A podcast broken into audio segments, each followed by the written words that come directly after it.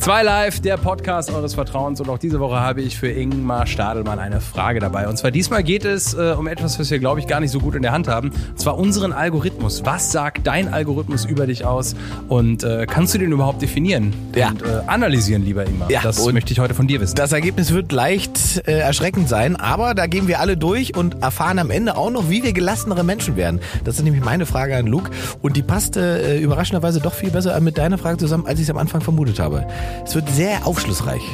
Ja, also Algorithmen machen aggressiv und äh, das wissen wir alle. Aber danach gibt es ein paar Entspannungstipps von äh, ESO Ingmar und Yoga Luke. Zwei live mit Luke und Ingmar. Hallo und herzlich willkommen. Hier ist wieder Köln speaking on the line. äh, Luke Mockridge ist da und ich schalte zu Ingmar Stadelmann, der mir äh, gegenüber sitzt. Nicht in Real Life, sondern über eine Kamera. Ja. Telefon-App und ich sehe dich wieder in deinem Auto sitzen. Es ist dein das Büro. ist meine Kemenate. Ingmar, wo erreiche ich dich in deiner Kemenate? Ich sitze wie immer im Auto, weil ich hier WLAN habe ähm, und in der Wohnung nicht. Wir haben es ja letztens schon aufgeklärt. Und ähm, ich bin leicht angeschlagen, wie ich festgestellt habe, nur weil ich einmal, hör's.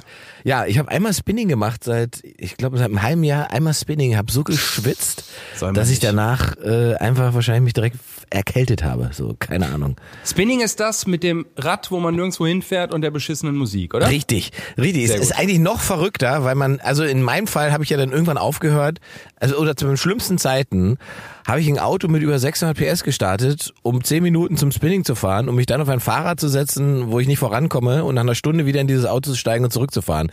Da habe selbst ich irgendwann gedacht, mal, hast du einen an der Waffel? Ähm, und habe das dann ähm, geändert und seitdem gehe ich eigentlich dahin zu Fuß. Dann hat man schon mal sozusagen quasi das Warm-up weg und die Schritte für den Tag äh, erledigt und äh, fährt dann noch eine Stunde Fahrrad mit äh, wirklich schlimmer Musik und Ja, lässt sich ne? anschreien. Ähm, aber aus irgendeinem Grund funktioniert das für mich. Also es ist besser für mich als Laufen. Laufen kriege ich nicht hin. Ja, bei mir ist es genau andersrum. Ich glaube, Spinning ist für Menschen, die äh, mit dem Thema einfach durch sein möchten. Ne? Die sagen so, ich muss mich um meinen Körper kümmern. Das ist die Vereinbarung, die wir hier geschlossen haben. Und deswegen lasse ich mich jetzt hier eine Stunde lang anschreien und leide und hasse alles. Aber dann habe ich die nächsten drei Tage Ruhe. Ja. Also nach dem Spinning ist der schöne Moment, dass das nächste Mal Spinning maximal weit weg ist. Äh, Absolut, äh, äh, absolut Ja. richtig. Und ich mag natürlich auch, also ich habe so einen geilen Spinning-Coach, ähm, der dann gerne ähm, sowas sagt wie, hallo, mein Name ist, äh, äh, nee, wie, wie fängt ihr mal an? Also, äh, ich bin der Ralf und ich sage, und dann kommt äh, die Techno-Version von Adele mit Hello und dann sagt Adele, Hello. Gott. Also er oh ist sozusagen im Austausch mit seiner eigenen Playlist. Das ist äh, oh Gott. Also dein Spinning-Coach ist eigentlich so ein Lokalradio-DJ. Ja, aber aus auch den schlimm, 90ern. Und als Ja. jemand, der selber sehr lange Radio gemacht hat, habe ich natürlich, Ja. also habe ich sozusagen schon den ersten Schweißausbruch, wenn der anfängt. Oh Gott. Weiß Adele das? Nee, wahrscheinlich nicht. So. Adele, if you're listening, uh, you're being, um, your music is being uh, used for for something that you're probably not fine with. Ja, vor allen Dingen, vor allen Dingen, es, es geht ja dann weiter. Er hat dann dann auch so, äh, wenn man zum Schluss dann, und jetzt tauchen wir einmal ab und dann kommt das Boot. Und dann kommt diese Techno-Version von Alex Christensen von Das Boot und das ist dann sozusagen der Chill-Aus-Track äh, Track hinten raus. Also ich kann es fast schon mitsprechen. Es ist sehr, sehr, es amüsiert auch, wenn man es ein paar Mal gemacht hat, wenn man dann schon weiß, was kommt. Da wäre ich, da wäre ich aber auch krank, glaube ich, wenn ich das machen würde. Du klingst auch nicht gut. Äh, Ja, ja, hast du denn, äh, hast du denn viel Feedback bekommen, viele schöne Zuschriften aufgrund unserer Folge? Wir haben ja letzte Woche darüber gesprochen, inwieweit Geschwister uns zu den Menschen gemacht haben, die wir sind. Äh, und uns wurde, wir haben uns gefragt, warum wir das eigentlich machen. Ja, also äh, ich habe natürlich von meiner ähm, kleinen großen Schwester äh, Feedback bekommen, die hat sich ja angehört und äh, hat mich dann gefragt, redest du denn da? Äh,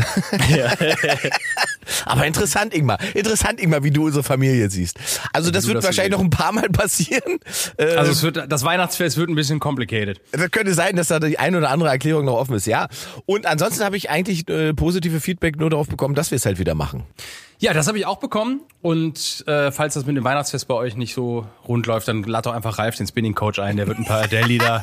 Hello. Ich glaube, ich habe da ein gutes Gefühl. Ja, ich habe ein bisschen Feedback bekommen auf unsere Folge äh, und zwar äh, eine Mail, ich habe sie jetzt hier nicht vorliegen, deswegen werde ich sie inhaltlich nur wiedergeben, ähm, dass jemand fragt, ob es denn deinerseits böses Blut gibt oder äh, also bist du denn fein damit, dass wir diese Pause da gemacht haben? Damals. Und, Ach so, äh, zwischen uns das, beiden. Ob ich das genau, ob ich das nochmal mit dir aufarbeiten sollte. Äh, ja, das müssen wir natürlich aufarbeiten. Das war natürlich ein finanziell harter Schlag damals. Äh, ja klar. Wenn die öffentlich-rechtlichen Zahlen, das ist die Million kriegt jetzt Herr Böhmermann. Ne? Also, das ist ähm, ne, also ich war, ich konnte es eigentlich ganz gut nachvollziehen. Wir haben ja telefoniert dazu. Also du hast ja nicht, du warst ja nicht irgendwie auf einmal verschwunden, ähm, sondern wir haben ja, ich glaube, eine Stunde äh, im Auto damals. Ich erinnere mich düster äh, hm. telefoniert ähm, und ich äh, konnte das schon nachvollziehen. So, ich fand es halt schade habe ich letztes Mal schon gesagt. Schade, weil es sozusagen gerade angefangen hat, Flughöhe zu bekommen, ne? Und äh, spannend wurde. Und dann war es auch schon wieder vorbei. So, aber hey, manchmal braucht man halt seine Zeit. Fünf, fünf Jahre Pause können ja auch helfen. So ist es. Und ich glaube, äh, in meinem, äh, also wir wissen alle, der eine mehr, der andere weniger. Wenn man einfach den Dingen Zeit lässt, dann ähm, in dem dann Sinne, kommt die Wahrheit immer raus. in dem, in dem ja, wollte ja sagen. Ja, äh, in dem Sinne ist das halt hier, äh, ist der Podcast wahrscheinlich auch ein bisschen wie ein guter Wein. Ne? Der ja, wird dann schön. halt irgendwann äh, bitter. Ja, ein, ein, roter oder ein weißer Wein? Ein roter natürlich. Wir sind ein roter. Ich krieg, äh, ich krieg oft äh, so Videos angezeigt und ich weiß gar nicht warum, wie so Leute Weine öffnen. Ne? Also die halten dann ein Feuerzeug an den Korken und dann fliegt der raus. Oder der alte Schuhtrick der alte äh, dass, man eine, dass man eine Flasche Wein in einen Schuh tut, also so Unterboden Wein auf da, wo die Sohle ist und dann knallt man das gegen die Wand und durch das Schütten des Weines wird der Korken dann, also Öffnen von Flaschen äh, Wein ohne einen Korkenzieher, da gibt's viele Videos äh, dazu und das kommt auch das äh, hakt sich jetzt schön ein mit meiner Frage, die ich dir gerne stellen möchte. Ja, ich, jetzt wollte ich gerade erstmal, das wäre schon die erste Frage, was ist mit deinem Algorithmus los? Aber jetzt kommst du um die Ecke mit der Frage.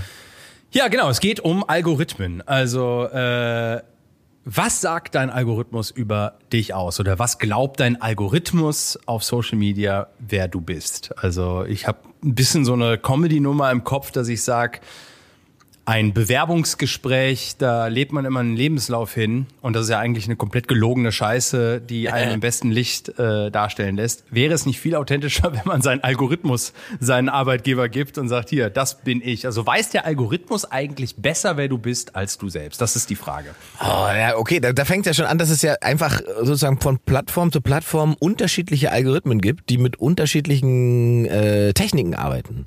Also während du zum Beispiel, habe ich das neulich, habe ich das nochmal äh, fest festgestellt, dass während sozusagen auf, auf Instagram dir möglichst nahe Themen reingespult werden. Also wenn ich, weiß ich nicht, 15 Mal irgendwelche Autoseiten angeguckt habe, dann kriege ich die sozusagen die neuesten Karren ähm, for free in die Timeline ges äh, gespült. Ja. Ist es bei Twitter oder jetzt X tatsächlich extrem auffällig, dass man ganz, ganz oft sozusagen konträre Positionen zu seinen äh, in den Feed gespult bekommt. Äh, ganz einfach, weil die wollen, dass du sozusagen agierst und äh, sie wissen, wenn dich das triggert, weil es der andere Meinung ist, ist die Chance höher, als wenn du einfach nur Bestätigung äh, bekommst durch ein weiteres Herz und so weiter. Also das ist schon interessant, dass das unterschiedlich ausgespült und auch die, äh, wenn jetzt die TikTok-Nummer ist ja noch verrückter. Bist ja. du auf TikTok überhaupt? Machst du TikTok? Äh, ich finde zum einen finde ich das schon mal sehr sehr interessant. Ich habe ein bisschen recherchiert zu dem Thema. Ich habe auch sogar ein Expertengespräch, äh, mehrere Expertengespräche geführt mit Leuten, die bei Social Media arbeiten. Und es ist genau richtig, was du sagst. Also ähm, viele unserer Meinungsverschiedenheiten im echten Leben haben wir uns von äh, einer Maschine tatsächlich einreden lassen. Also ja. wir sind, wir hatten das glaube ich im letzten ähm, Podcast mal gesagt, wir sind gar nicht keine lösungsorientierte Gesellschaft mehr, sondern es scheint, dass wir eine problemorientierte sind und Widersprüchlichkeit äh, ist der Schlüssel. Also Interaktion ist der Schlüssel und genauso arbeiten mittlerweile äh, diese, diese Plattformen, dass die gar nicht wollen, dass es Konsens gibt, Richtig. nämlich widersprüchliche, steile Aussagen, die äh, viele Kommentare, wie kannst du nur, was sagst du denn da? Und äh, viel Interaktion führt dazu, dass man ein viel mit der Plattform interagiert. Leider generiert das aber ein Bild von Wahrheit, was ja gar nicht so ist. Ja, ja, ähm, natürlich nicht. Das, das ist ja das große Problem einfach. Also auch die, die Erkenntnis, dass sozusagen der emotionale also die negative E- Emotion eine viel höhere, ein höheres Engagement erschafft, ne? Dass sozusagen Wut, äh, Trauer, Entsetzen, Empörung, das alles sorgt dafür, dass du teilst und agierst und reagierst und ähm, bei, bei, bei Glück oder oder Zufriedenheit oder bei schönen Momenten, die guckst du dir entspannt an, drückst noch ein Herzchen vielleicht und dann scrollst du weiter. So, also ähm, die die Chance, dass man sozusagen ein positives Feedback auf einem positiven Beitrag bekommt, die ist relativ gering. Ähm, Ja. Und umso zugespitzter Sachen formuliert sind und so und, und so, wie sagt man, auch ähm, unüberbrückbarer die Differenz scheint, ja, umso höher ist die Chance, dass daraus ein Riesending wird und möglichst viele agieren. Gibt ein schönes Beispiel aus dem letzten halben Jahr im Prinzip. Das ist die gute alte Wärmepumpe, die in Deutschland, die in Deutschland am Ende so eine Art Kulturkampf war. Wo Ja. du jedem, wenn du, wenn du mit Menschen aus Dänemark oder Norwegen sprichst und denen erzählst, was hier los war in Deutschland wegen einer Wärmepumpe oder äh, der, der Diskussion über Wärmepumpen, dann sagen die, seid ihr irre, wir machen das seit 20 Jahren. Wir bauen seit 20 Jahren Wärmepumpen ein, weil es einfach schlau ist. Wieso ist das bei euch denn so ein, also was ist da der Kulturkampf? Und das hat tatsächlich viel mit Social Media zu tun und den ähm, verschiedenen Blasen, die das sozusagen aus unterschiedlichen Seiten hochgespult haben und dann war die Wärmepumpe am Ende ein Symbol für äh, linke, grün versiffte Politik und wenn wir uns dagegen wehren und diese Wärmepumpe nicht nehmen, dann verteidigen wir sozusagen unser Lager. So Ja, das da gibt's viele Themen, ne? Ja, ja. Ich, das ist immer dieses Runterbrechen auf binäre. Ja, ja. Ich habe so ein bisschen die Theorie, wir Menschen sind voller Zwischentöne und Grautöne, aber wir haben digitale Avatare von uns hochgeladen in das äh, Spielfeld Social Media und alles, was digital oder technisch funktioniert, äh, basiert auf 0 und 1. Ja. Und genauso sind unsere komplette Persönlichkeiten auf 0 und 1 runtergebrochen worden.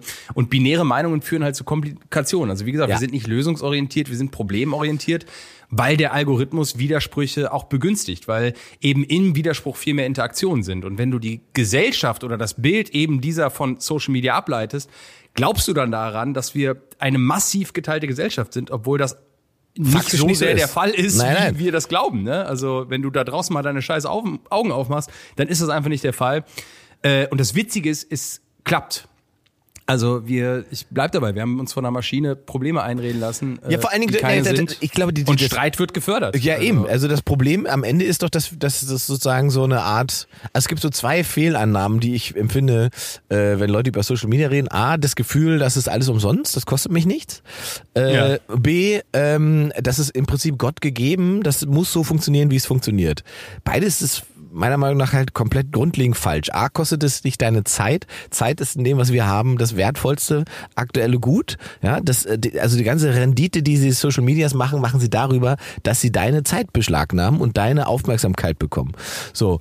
Und ähm, dass das so Gott gegeben ist, ist auch nicht richtig, weil natürlich sind diese Algorithmen so gebaut. Die sind so äh, gemacht, dass weil, weil eben äh, Zuckerberg und diese Leute wissen, wie der, wie die menschliche Psyche funktioniert. So und sie wissen, an welcher Stelle sie triggern müssen. Und da gibt's in den Staaten gerade, ich weiß nicht, hast du wahrscheinlich auch gelesen, ganz spannende Entwicklung, dass nämlich ähm, ähm, mehrere Eltern diese Social Media ähm, Konzerne verklagen, also Meta in erster Linie verklagen, ähm, mit dem Hinweis darauf, dass die wissen, dass Kinder davon abhängig werden und das trotzdem so programmieren und so machen. Also das ist so ein bisschen Ja. wie die damals äh, ähm, auf einmal der Marlboro Cowboy, der auf einmal erkannt hat, Rauchen ist doch nicht gesund. Ja, wollte gerade sagen, also äh, ist das nicht die alte Zucker? Ja, ja. Ja, ja, aber das kommt, und ich finde, da sind wir auch bei, bei Eigenverantwortung. ne? Also du kannst jetzt auch nicht Rewe ver äh, verklagen, weil die Tiefkühlpizzen verkaufen und man dann fettleibig wird. Also Nee, das glaube ich auch nicht, aber ich glaube, dass das den Diskurs verändern wird. Also es wird äh, den, die, die, wenn es so eine Klage gibt und dann wird darüber berichtet werden und weiter, und dann wird natürlich, werden irgendwann Experten kommen, ja klar, es geht um Eigenverantwortung, aber es geht natürlich schon auch um gesellschaftliche Verantwortung, die eben solche Konzerne in, in Monopolstellung einfach haben. Und wenn dein Geschäftsmodell im Prinzip darauf beruht, dass du möglichst viele Leute abhängig davon machst, was du da tust, könnte es sein, dass irgendwann jemand mal sagt, das geht vielleicht so nicht. Da gibt's eine geile, äh, also ich habe mit jemandem gesprochen, der äh, relativ, äh, also ein sehr erfolgreiches äh, Social Media Unternehmen auch führt und äh, der hat mir eine, eine, eine geile, ist eigentlich, ist, ich finde es ist eine Verschwörungstheorie, aber irgendwie ist sie zu geil, um sie nicht zu teilen.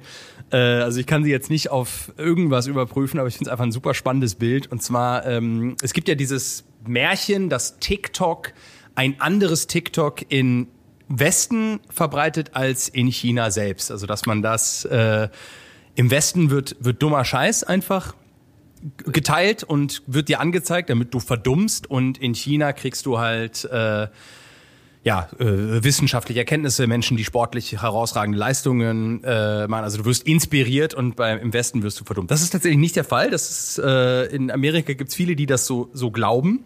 Äh, war auch beim Joe Rogan Podcast, war mal so ein Experte, der das da gesagt hat. Das ist tatsächlich Quatsch, sondern das Kind ist viel früher im Boden gefallen der Westen findet halt dummen Scheiß einfach spannender.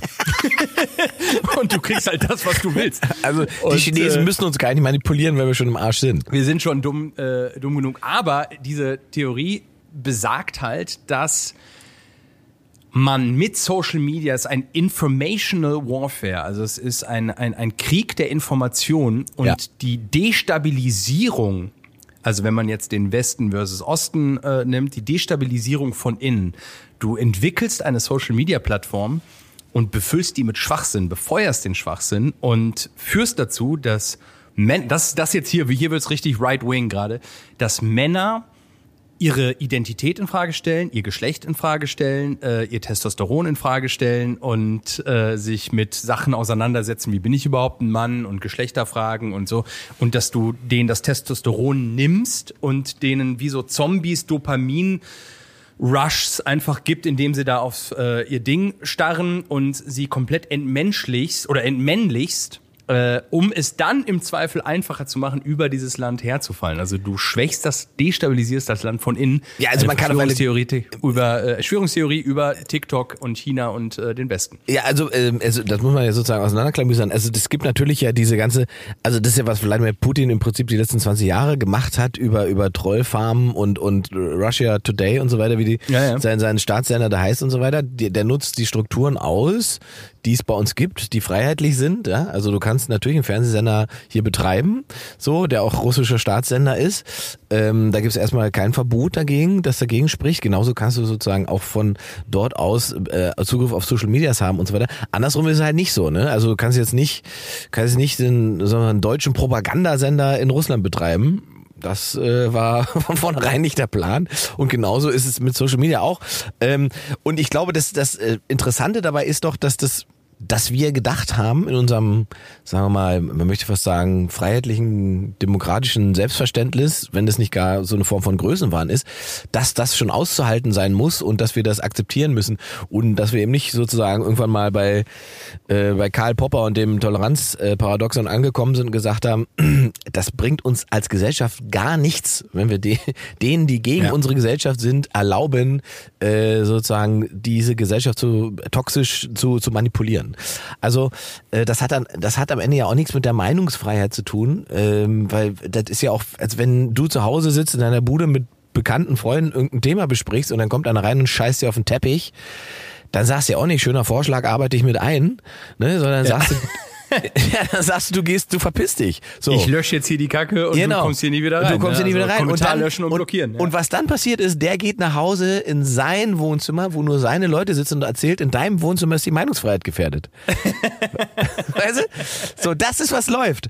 Und, und, ja. Und das ist natürlich, das ist natürlich, in, also wenn man das sozusagen so runterbricht, total ab, äh, total durchschaubar und so weiter, aber über Social Media, über wie du sagst, ne, ähm, äh, sozusagen flute, die, flute diese ganze Plattform mit möglichst viel Scheiße und wirklich viel, dann funktioniert es natürlich, weil man sozusagen nicht mehr durchschauen kann, weil die Anzahl der Informationen, in Anführungszeichen, Informationen so hoch ist, äh, dass du selber eigentlich, du bräuchst selber sozusagen einen Redakteur für dich, der nochmal filtert, was gucke ich mir an, was nicht. So, ich glaube, das ist auch das, worin sozusagen erklärt ist, warum also ich glaube, dass es sozusagen eine ganz eine junge Generation gibt, so wenn du so mit 16, 17, 18-Jährigen die anguckst, wie die agieren, die spielen das zwar alles mit, aber die haben ein ganz anderes Verständnis davon, ähm, was daran sozusagen Unterhaltung ist, was sie daran glauben, was sie da, das funktioniert ganz anders. Für eine Generation, sagen wir ab 50, so 50 plus, die eigentlich Das ist gelernt, gefährlicher, ne? es ist Ja. gefährlich, weil die gelernt haben, dass das, was sie sehen, bereits journalistisch eingeordnet ist. Ja, wenn du immer nur lineares Fernsehen und Nachrichten sozusagen konsumiert hast und gelernt hast, 20 Uhr Tagesschau, da kriege ich jetzt das Wichtigste, bis 20.15 Uhr ist ja verrückt, die ganze Welt passt in 15 Minuten. Ähm, wenn das das Verständnis ist, dann bist du natürlich auf einmal überfordert, wenn du selber entscheiden musst, was jetzt richtig und was falsch ist, was ist wichtig, was ist unwichtig, welche Information hat eine, eine zuverlässige Quelle, welche nicht. Das ist nicht gelernt und, und, und deswegen ähm, sind sozusagen, wenn du so auch so auf, auf sozusagen, wenn du diese ganzen Schw- Verschwörungskreise die anguckst, das sind ja keine 16-Jährigen, die da drum rumlungern, das sind ja alles 50 plus und, und theoretisch alterstechnisch deine und meine Eltern. Das sind alles Menschen, die groß geworden sind mit dem Satz, das habe ich mal gelesen irgendwo.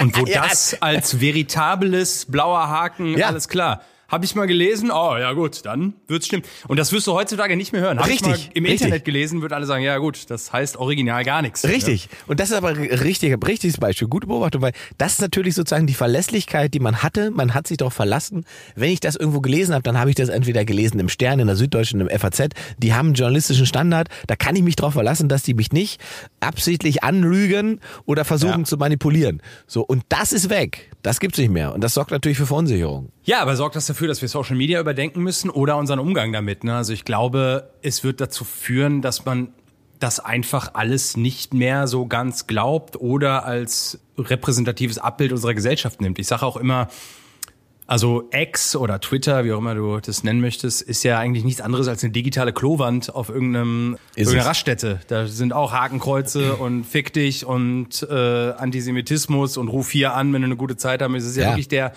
das, das Arschloch der Gesellschaft, siehst du da ja einfach auf, auf kleinstem Raum. Und so ist es ja mit Twitter nichts anderes.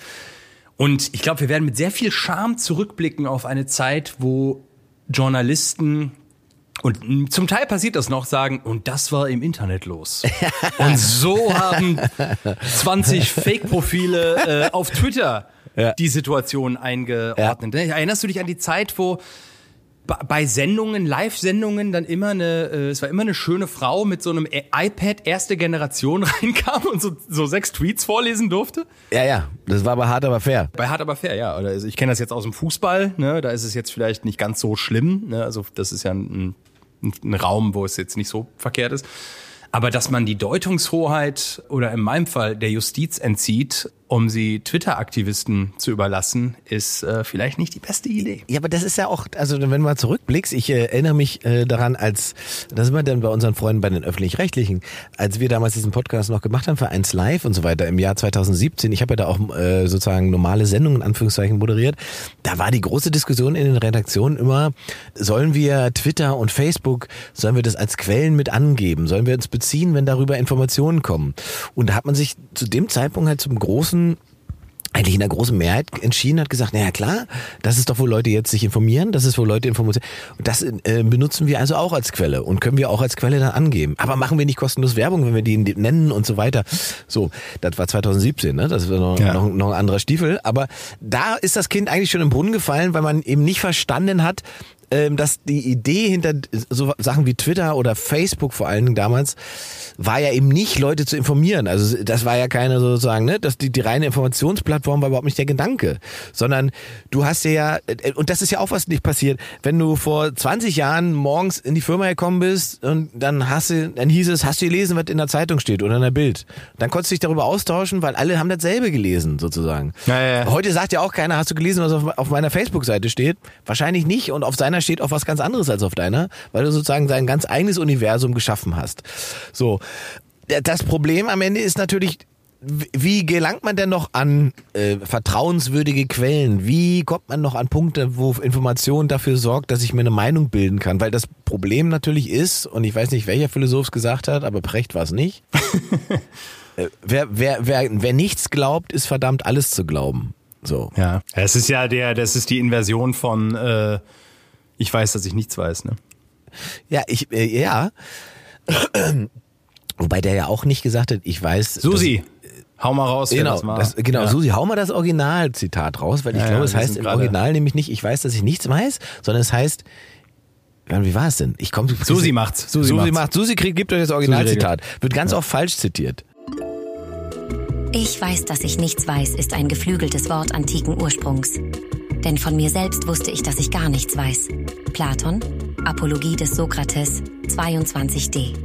Es ist in der Fassung ipse se nihil scire id unum sciat auch bei Cicero bezeugt, der in seinem 45 v. Christi verfassten literarischen Dialog Academici Libri den Gesprächspartner Marcus Terentius Varro feststellen lässt, es handle sich um eine bekannte Aussage des griechischen Philosophen Sokrates. Geil, Susi ist sowieso das Beste, was wir haben. Ja, das ist, also, du fragst gerade, wie man sich auf Dinge verlassen kann. Jeder sollte eine fucking Susi haben. Jeder sollte Susi haben. Wenn ihr wüsstet, wie Susi aussieht, so eine kräftige mit Bart ist das. Ja, ja, aber gut. Aber jetzt haben wir natürlich auch wieder, und das ist natürlich dann auch wieder unsere Generation, ist lustigerweise unsere Generation, die das so kritisch sieht, weil es sozusagen eine Generation weiter runtergescrollt, also sozusagen Anfang 20er, mit 20er jetzt. Ja. Für die ist natürlich Social Media, Fridays for Future, ähm, für die ist das ähm, der Kampf der Frauen im Iran und so weiter. Also da gibt es sozusagen wahnsinnig viele positive Aspekte, die die äh, mit Social Media verbinden. Also für die ist es gar nicht in vielen Teilen so kritisch beäugt, wie wir beide das machen, weil wir sozusagen die Zeit davor noch kennen. Wir wissen, dass eine Veröffentlichung ja immer bestimmte Dinge bedarf. Ne? Also du hast eine Idee, du machst sie, du jagst einen Filter drüber, du gibst eine Caption dazu. Also das sind ja ganz viele Schritte, die da passieren, bis eine Veröffentlichung auf Social Media äh, stattgefunden hat. Und es gibt einen Subtext und es gibt einen A-Text und einen B-Text. Ne? Also das sage ich damit und das will ich eigentlich sagen. Ne? Also ich sage Black Lives Matters, indem ich die schwarze Kachel poste, aber was ich eigentlich sagen möchte, ist, ich bin einer von den Guten. Richtig. Und das So. Verrückte ist doch, wenn sich das dann in Realität auf einmal dreht. Also das, diese Diskussion, das ist ja lustig. Es ist ja noch gar nicht so lange her, da haben sich Leute Fuck you Greta Aufkleber an ihr Auto gemacht und man hat gedacht, also wie kann man nur ihr bösen, bösen, bösen. Ja, mittlerweile mit Gaza. Stellen wir im Nahostkonflikt fest, oh, so ein Fuck you Greta Aufkleber könnte für Leute sogar Sinn machen. Also ja, ja, aber das, da merkst du, dass die Binarität in, Genau. äh, dass die, dass die auf Richtig, ne? das Also ist genau, was du gesagt hast. Es gibt eben nicht einfach nur schwarz-weiß, sondern es gibt halt Ja. diese ganzen Schattierungen und gerade bei Menschen gibt, ist es halt total wichtig, diese Differenzierbarkeit zu haben. So, und was, was halt ganz oft passiert, auch online ist, dass Leute, die irgendwas outcallen, die sozusagen irgendeine irgendein Missstand oder irgendeine Form von, weiß ich nicht, die callen out in ihrer Form der äh, Kunst oder im Comedy, im, auch im Comedy, Stand-up oder, oder äh, Kabarettbereich, machen die irgendwas über Rassismus und da geht es aber zum Beispiel darum, dass Rassismus entlarvt wird und dann werden sie aber von Leuten, die sie sozusagen als gut und woke und was ich was, die werden dann von diesen Leuten selber zu Rassisten gemacht, weil sie das entlarven wollen. Ja, und dann ja, ist am ja. Ende derjenige, der es entlarvt, genauso schlimm wie der Rassist. Und das hilft ja nur Rassisten. Es gibt also jetzt so ein, so ein, so ein Beispiel Israel-Palästina-Konflikt, dass die Rapperin Nura äh, Free Palestine hochlädt am Tag der furchtbaren Terroranschläge Schläge der Hamas und dann am nächsten Tag schreibt, es tut mir leid, dass ich da Gefühle verletzt habe, wo wir alle mittlerweile wissen, weil es auch aus einer bestimmten Gruppe so propagiert wurde die letzten Jahre, dass eine Entschuldigung, die so anfängt, keine Entschuldigung ist. Ne? Also man wird quasi auch mit seinen eigenen Waffen geschlagen, weil man eben nicht in diese Binarität reinpasst und du kannst nicht in 100 Fällen 100 Mal immer gleich liegen und dann dann implodiert dieses ganze System. Aber da sind wir ja bei dem, was wir am Anfang gesagt haben. Das ist egal, denn der Widerspruch begünstigt ja die Interaktion Richtig. und dann am Ende den Algorithmus und dann die Aufmerksamkeit. Und Aufmerksamkeit ist die Währung und Aufmerksamkeit equals äh, Geld. Deswegen Widersprüchlichkeit ist gar kein K.O.-Kriterium mehr, so wie wir Null. erzogen worden sind, Richtig. sondern ganz im Gegenteil, es ist sogar gut, weil es die Interaktion pusht und der Algorithmus begünstigt wird. Äh, Richtig. Aber jetzt Also- lass uns doch mal konkreter werden. Konkreter Thunberg werden. Oh, geil. Wortwitz. Es ist Ja, wieder dachte- Wortwitz Freitag. Ich dachte, ich bringe mal ein bisschen Leichtigkeit hier rein. Wie sieht denn dein Algorithmus aus? Also mein Algorithmus, wenn ich jetzt, ich habe es mir tatsächlich jetzt, weil du hast es ja gesagt, dass wir darüber sprechen werden, ich habe es mir auf Instagram mal angeguckt und ich weiß auch nicht, ob ich dich tatsächlich dann auch irgendwie therapiebedürftig bin, weil ich mir das so angucke, besteht mein, also, also ohne Scheiß, Luke, mein, mein, wenn ich auf dieses äh, sozusagen Lupe-Ding draufklicke, wo mir sozusagen frei vorgeschlagen wird, Ja, was ja. mich interessieren könnte, Das ist ja nicht frei.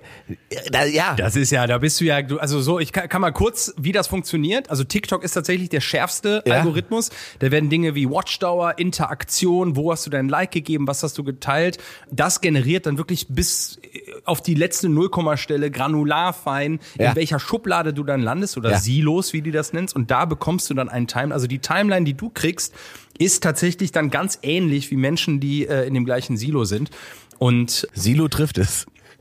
ja, dein, dein Watchverhalten führt also dazu, dass du, und je mehr Zeit du auf der Plattform verbringst, desto besser wird die Experience. Deswegen bin ich sehr gespannt, was du dir denn da anguckst und was dir dementsprechend auch angezeigt Also würdest du, äh, heißt das auch, wenn ich TikTok sozusagen nur nutze, um Videos zu posten, ohne dass ich selber auf dieser Plattform aktiv bin, dann werden sie wahrscheinlich auch dafür sorgen, dass meine Videos down bleiben, ne? Die wollen ja, dass ich da Zeit verbringe. Die wollen, dass du da Zeit verbringst. Das heißt, schlechte Aufrufzahlen äh, resultieren auch daraus, dass ich zu wenig Zeit auf deren Plattform verbringe. Das mag sein, ja.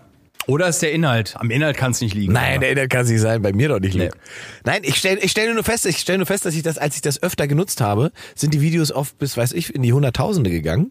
Und seit Ja. ich das eigentlich TikTok gar nicht mehr benutze und das nur noch ausgespielt wird für Videos, sind die, sind die Zahlen halt richtig schlecht. ich sehe da so Videos von mir, die dann so Leute machen und da ist dann so eine dramatische Musik drunter und es ist dann so neu geframed und also da krieg ich richtig Puls. Ich merke, wie ich da Dopamin und Ja. so Anxiety krieg und mein Puls geht hoch und ich, also es ist eine absolute Unruhe, die TikTok bei mir auslöst. Und ich habe es wieder runtergeschmissen, weil das die Droge ist zu stark für Ja. mich. Es ist zu gut, es ist zu fein, es gefällt mir. Das ist sogar so gepolt, dass sie dich bewusst langweilen. Also die zeigen dir was Geiles und dann langweilen sie dich vier, fünf Videos und dann kommt wieder die Dopaminbombe und sie zeigen dir, was sie dir gefällt. Aber was, was ist denn bei dir? Ja, aber um das nur zu sagen, es gibt ja noch einen anderen Punkt für dich und mich sozusagen als Künstler ähm, macht es mich sozusagen fuchsig, weil ich ganz oft das Gefühl habe, dass ich nicht mehr Herr bin über die Sachen, die ich erstellt habe, weil die sozusagen entrissen werden und wie du sagst, dann wird halt eine dramatische Musik drunter gepackt, auf einmal hat es sozusagen einen ganz anderen Anstrich oder aber Audiodateien werden synchronisiert von irgendwelchen Hausmuttis und äh, die, Ja. die haben dann eine zehnfache Aufrufzahl vom Originalvideo, ohne dass es aber einen Verweis auf das Originalvideo gibt und so weiter. Also richtig absurd.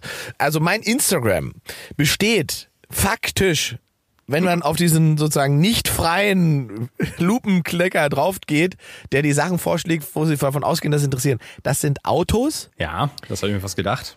Wie die dann so schnell fahren und so durchdrehen und die Reifen hinten quietschen? Nee, oder? gar nicht mal. Es sind sozusagen wie so Produkt, also sozusagen Hochglanzprodukt.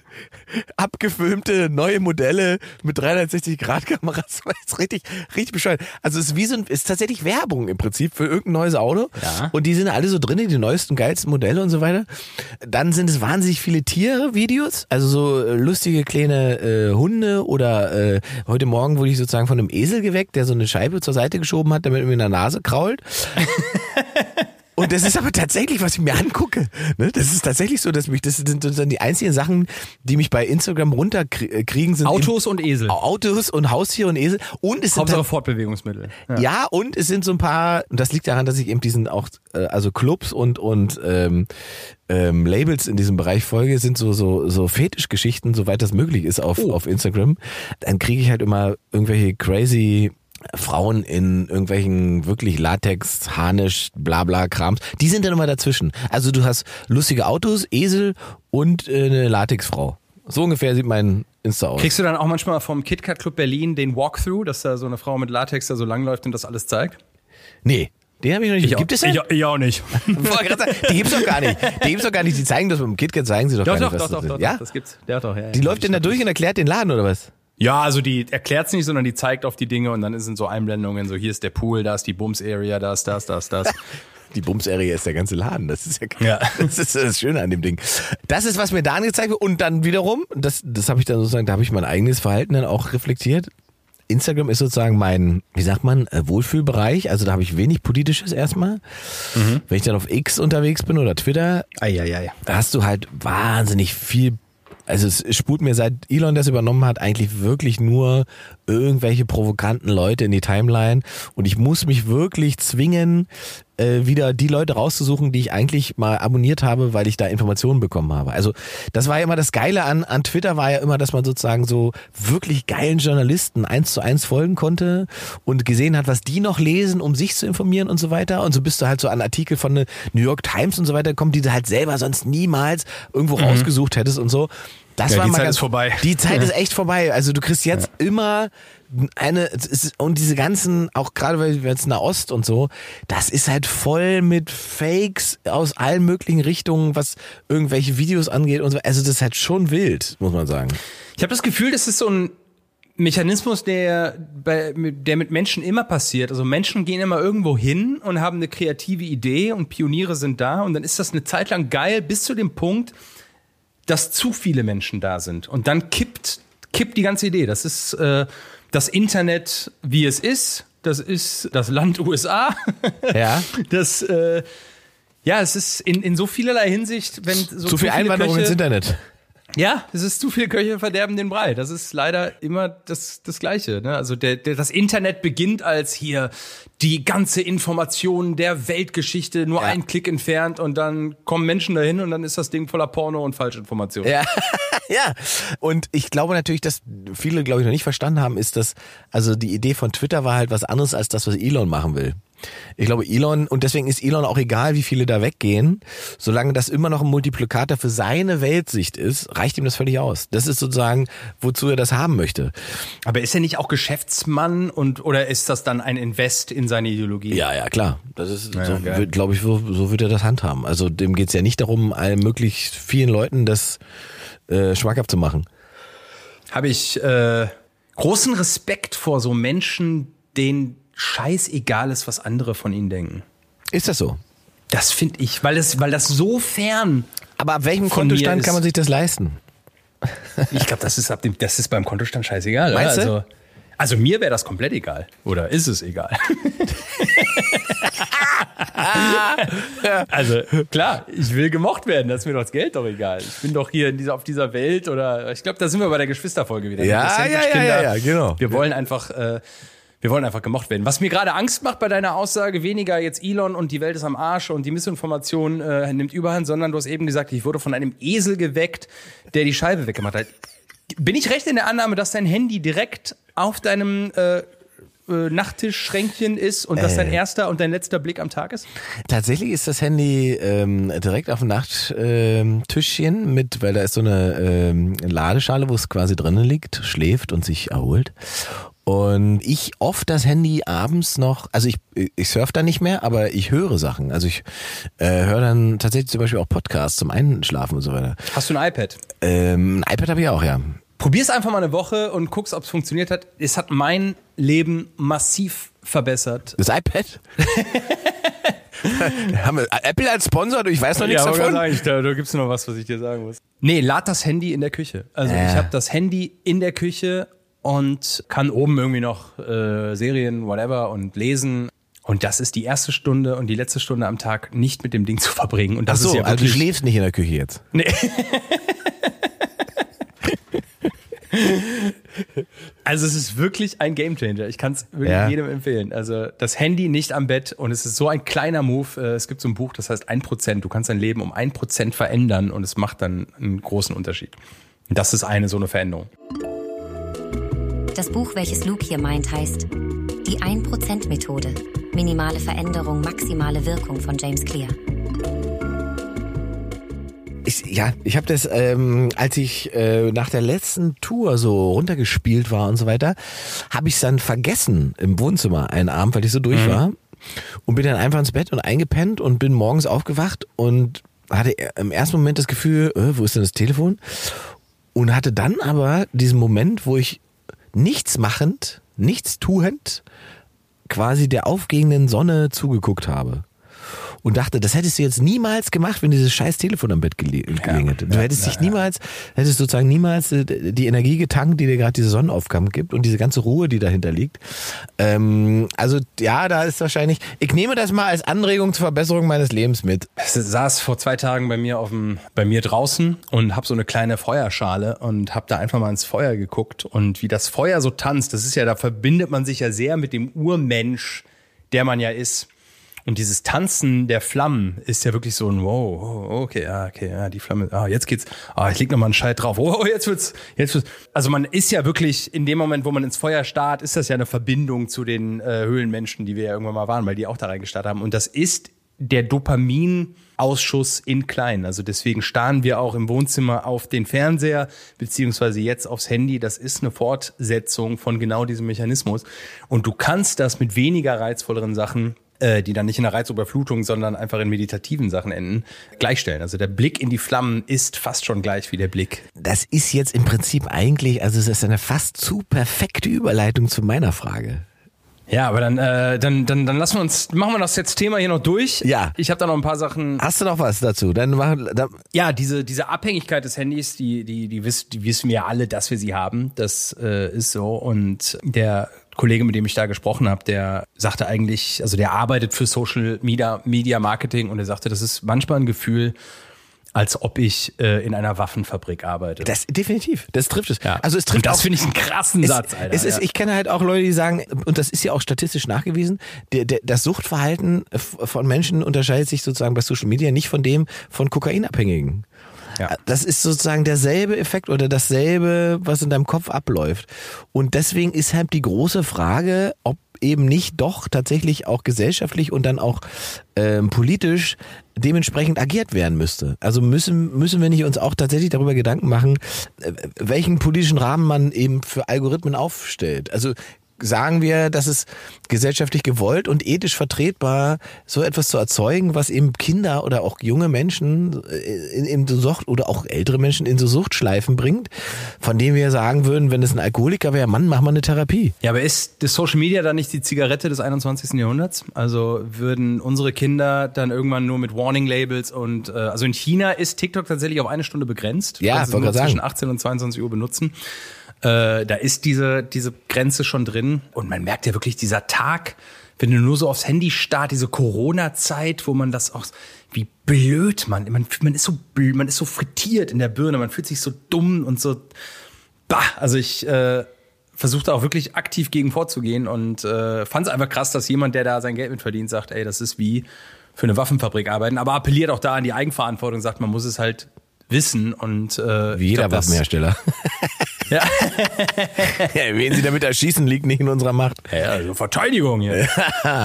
Kurz Sachen zu meinem Algorithmus, weil stimmt, die, ja, ich den- weiß gar nicht, warum sie da gelandet sind. Kennst du den Dönerstark, Jungen? Nee. Das ist so ein Typ, ich, also irgendwo auch Osten, der da steht und jeden Tag sagt, guten Tag, meine Kebabs und Döner isst.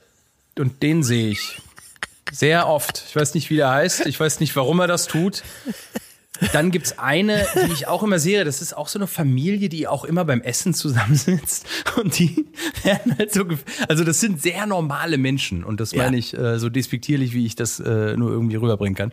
Die werden, da wird der Vater dann gefilmt, der hat so eine Pizza und der sagt dann so, die Pizza ist auf dem Gabel und jetzt kommt sie in den Schnabel, lecker, lecker, lecker und dann wird die Mutter gezeigt und dann sagt die noch einen Reim und dann wird das Kind gezeigt und dann essen die da alle lecker, lecker und dann essen die das. Und das, das seit einem Jahr ist das Teil meines Lebens.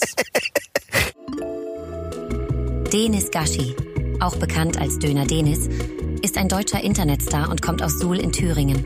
Er heißt Real Denis Gashi auf Instagram. Die Lecker-Lecker-Familie besteht aus Julia, Marianne und Georg Sauter aus Langenargen. Zu finden unter YesGirl Julia auf TikTok. Hast du irgendeine Erklärung dafür, warum das passiert Überhaupt ist? nicht. Ich, Das also, ist geil. das sind manchmal so Momente, ich glaube, das ist auch aus einer Zeit, wo ich ein bisschen gekifft habe, wo man dann so stoned da so drauf guckt und dann auf einmal so sagt, wo, Ich wollte es jetzt nicht sagen, aber es macht total ist Sinn das? dann. Ja, oder? Das so, ja, im Kiffen hat mein Algorithmus äh, zerstört.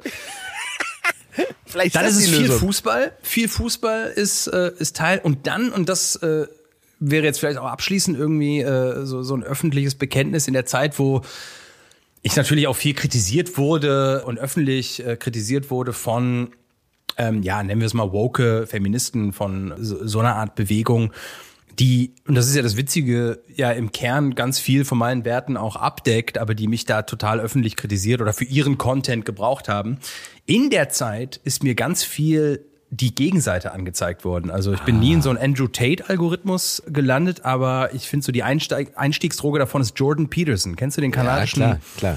Philosoph, der irgendwie mit 12 Ways to Live eigentlich dem ein ganz, ganz interessantes Buch gelungen ist. Also ich bin nie dafür, irgendwie so Meinungen komplett äh, wegzustampfen, sondern ich finde, aus jeder Meinung kann man irgendwas Interessantes rausziehen. Man muss halt nicht alles unentwegt glauben. Aber der Typ, den kriegst du dann, wenn du ihn verkürzt und mit TikTok-Musik unterlegst, schon in eine problematische Ecke gest gestellt.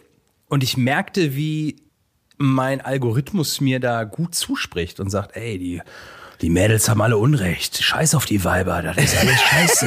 ist verrückt, Du hast doch recht, ey, die Weiber, die scheiße Feministen. Und wenn und dann so so amerikanische Podcasts, wo dann so Feministen so rhetorisch platt gemacht wurden. Und es gibt nur hier wie Ben Shapiro heißt der mit. Ja. und dann gefiel mir so diese schnelle, kluge Rhetorik und so. Und dann merkte ich, wie ich aktiv dagegen angehen musste, um zu merken, ey, das geht jetzt hier in eine Richtung, die mir nicht passt. Und habe dann TikTok auch wieder weggeschmissen und gesagt, so krass, ich bin gerade aufgrund meiner emotionalen oder mentalen Destabilität total anfällig für ein ideologisches Weltbild, äh, was mir total Sorge bereitet und gar nicht mit den Werten, die ich selber vertrete, übereinstimmt. Das war sehr spooky. Und es ist, wenn du es, wenn du es nicht merkst, halt the Ray down in the Rabbit Hole, ne? Da geht's halt, ja. da geht's halt dann da rein. Und das ist der Eingang. Und das ist halt, was vielen Menschen, glaube ich, dann einfach nicht bewusst ist. Und dann sitzen, wenn sie drin sind, ist es halt zu spät. Aber Ben Shapiro zum Beispiel ist ja auch ein spannender Kandidat, in Anführungszeichen, weil man immer denkt, ähm, wie kann jemand so schnell rhetorisch und so gut sein?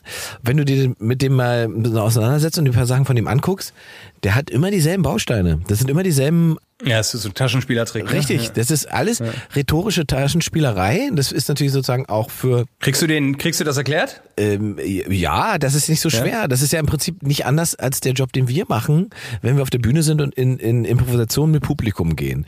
Dann lässt du dich darauf ein, nimmst das alles an und versuchst natürlich aber trotzdem in dem Kopf, äh, okay, welches Bit oder welcher Gag passt jetzt in die Situation oder wie kriege ich die Situation so hin, dass ich den Gag machen kann. So, der macht nichts anderes, nur halt politisch.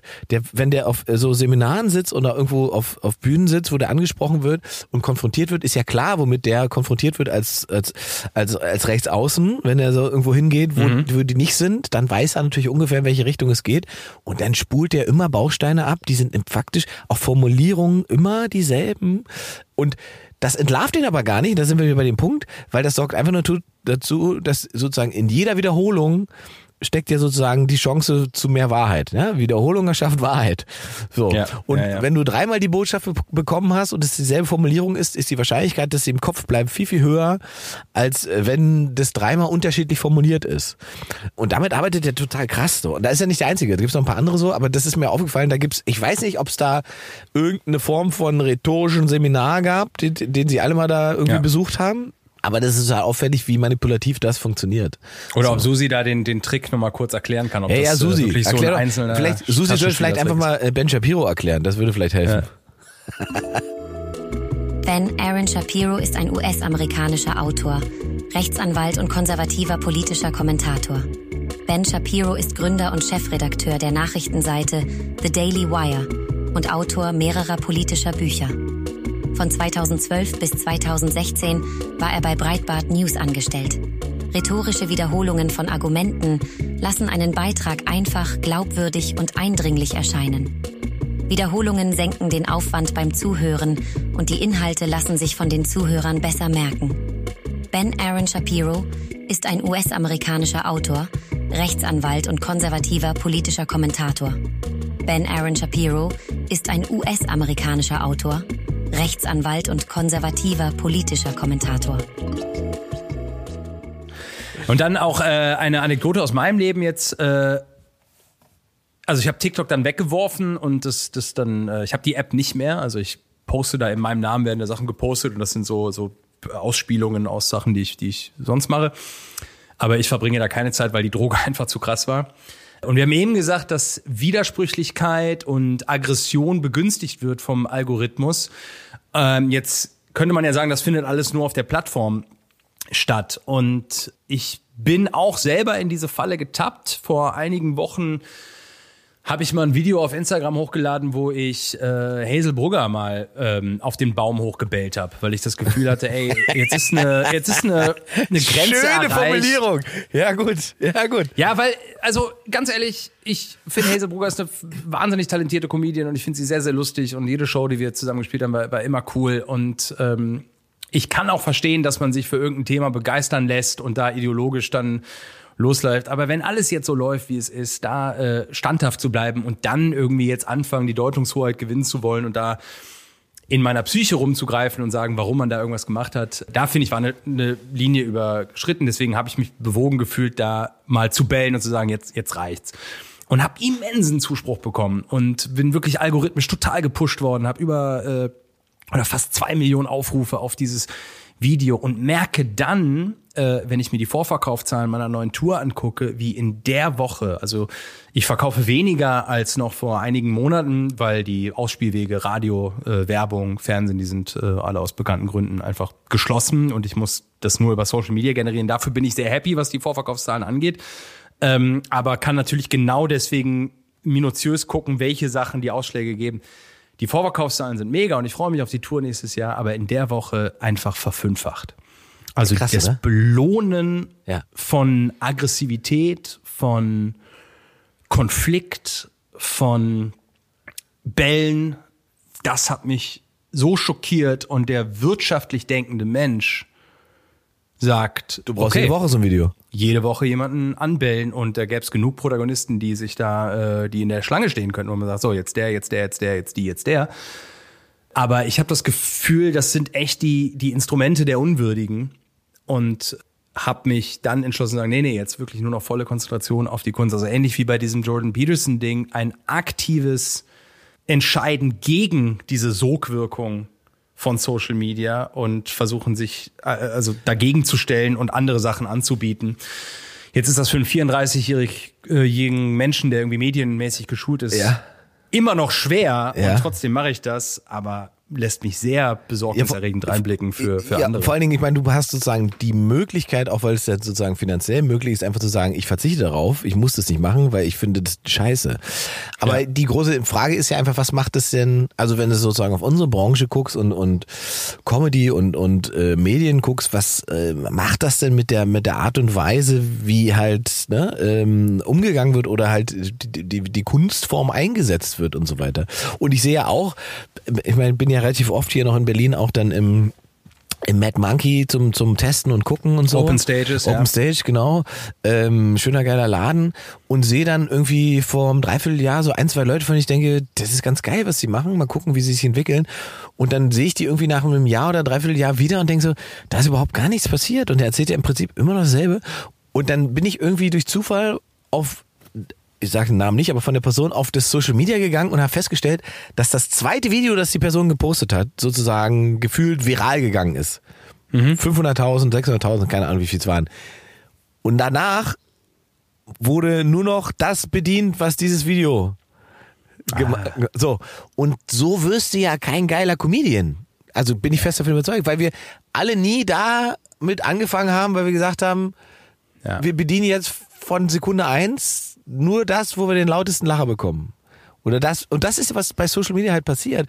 Und auch Instagram selber zum Beispiel belohnt ja eine bestimmte Form von, von Stand-up-Comedy und eine andere Ja, ja. drängt sie, wird sozusagen rausgedrängt. Also ich, ich sehe es jetzt, ich meine, Profile wurden jetzt von so einer Agentur übernommen, die posten jetzt die ganzen Videos und so weiter. Und ich sehe einfach, dass sie die, in, wenn sie inhaltliche Sachen posten, sind die viel, viel schwerer äh, in Reichweite umzuwandeln, als wenn man Als eine ganz simple ja. Interaktion rauszieht und sagt, hier, guck mal, er hat dreimal mit dem Publikum Witz hin und her gespielt. Ja, ja. Ich habe das Gefühl, äh, also man jagt den, den Algorithmus, die Künstler jagen das Ergebnis und Ja. äh, nicht mehr die Aufgabe.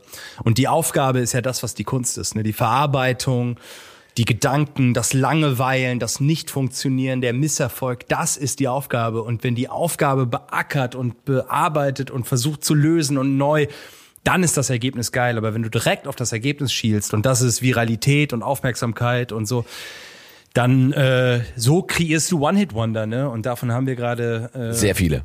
Sehr viele. Sehr, ja. sehr viele. Also ich meine, auf der einen Seite ist natürlich auch geil zu sehen, dass man sich quasi selbst so promoten kann, auch in einem frühen Stadium eines als Comedian. Ich wollte gerade sagen, das ist auch cool. Ne? das also ist halt nicht schon mehr so, vor- dass das Nadelöhr TV Total Richtig. heißt und wer da nicht reinkommt, äh, Richtig, ist, ist der hat keine Arsch. Karriere.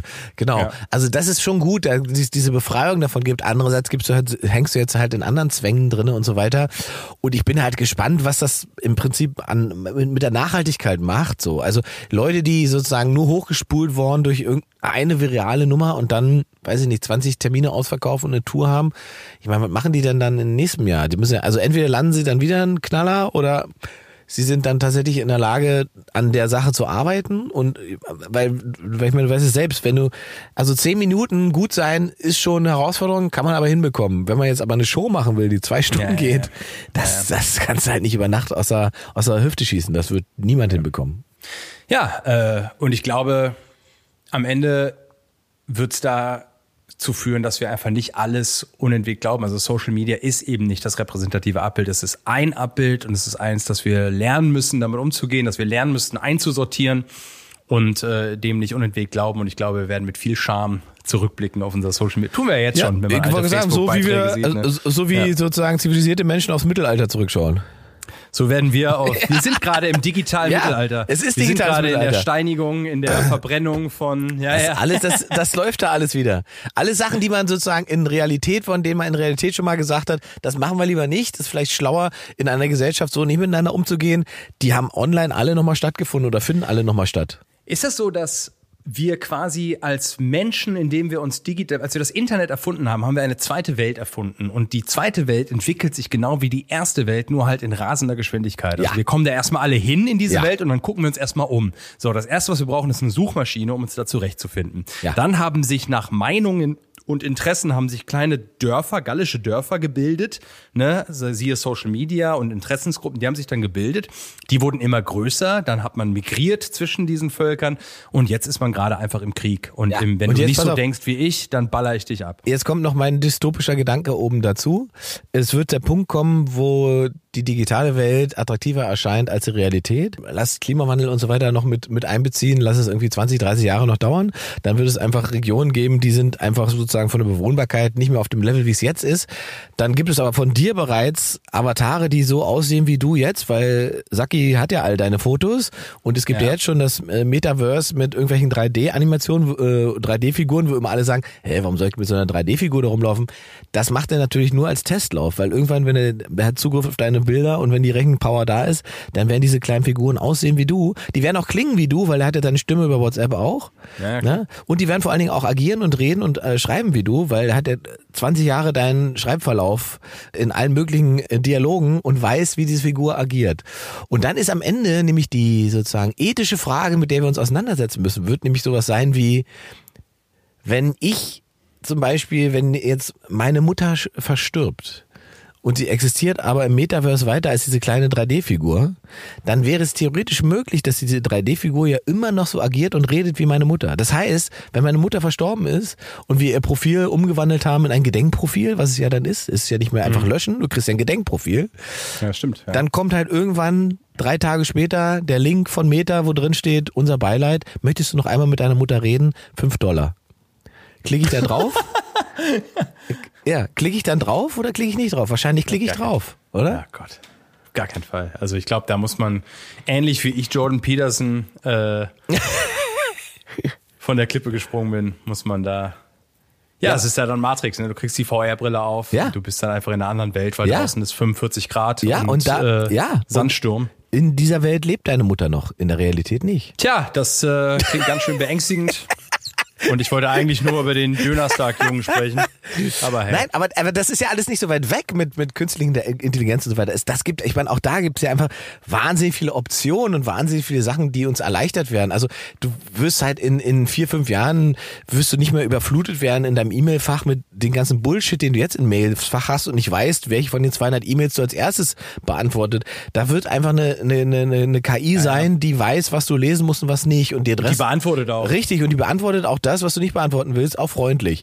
Also das fällt ja alles weg. Und das ist ja gerade auch in unserem Business, wenn man sich überlegt, wie viele Anfragen so an Management kommen von Fans und so weiter und dann muss man da freundlich antworten, das muss man erklären. Das ist alles ein Job, der, das kann alles KI machen. So, das wird auch passieren. Aber sozusagen diese Ich glaube, die KI schickt auch diese Mails. Also die KIs der Fans Ja. redet dann mit unserer KI und sagt, äh, ja, Genau, die, gibt's da ein Autogramm? genau, es wird auch Beziehungen äh, revolutionieren, bin ich ganz sicher. Also diese Diskussion, wohin fahren wir in Urlaub und wie lange und so weiter, das fällt ja auch alles weg, weil sozusagen deine KI, deine persönliche Susi und meine persönliche Susi haben sich bereits darauf geeinigt, wo wir beide in Urlaub hinwollen. So, und da bin ich jetzt, äh, da möchte ich jetzt den Bogen schließen und sagen, äh, oder den Bogen spannen zu dem Vorschlag der Verbesserung der Welt. Ja, mach das gleich. Wir haben ja immer einen Vorschlag äh, zur Verbesserung der Welt und mein Thema da ist auch KI.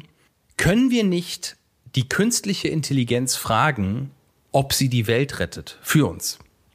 Macht sie Und doch, ob oder? wir der, der KI dann quasi die komplette Hoheit geben und die Entscheidungsbefugnis und sagen, so, du sagst uns jetzt anhand der Daten, wie wir als Menschheit das hier hinkriegen. glaube, und dann sagt uns die KI das und dann setzen wir das um. Ja, ich glaube, das Problem an der Geschichte ist, dass die Antwort uns nicht gefallen wird.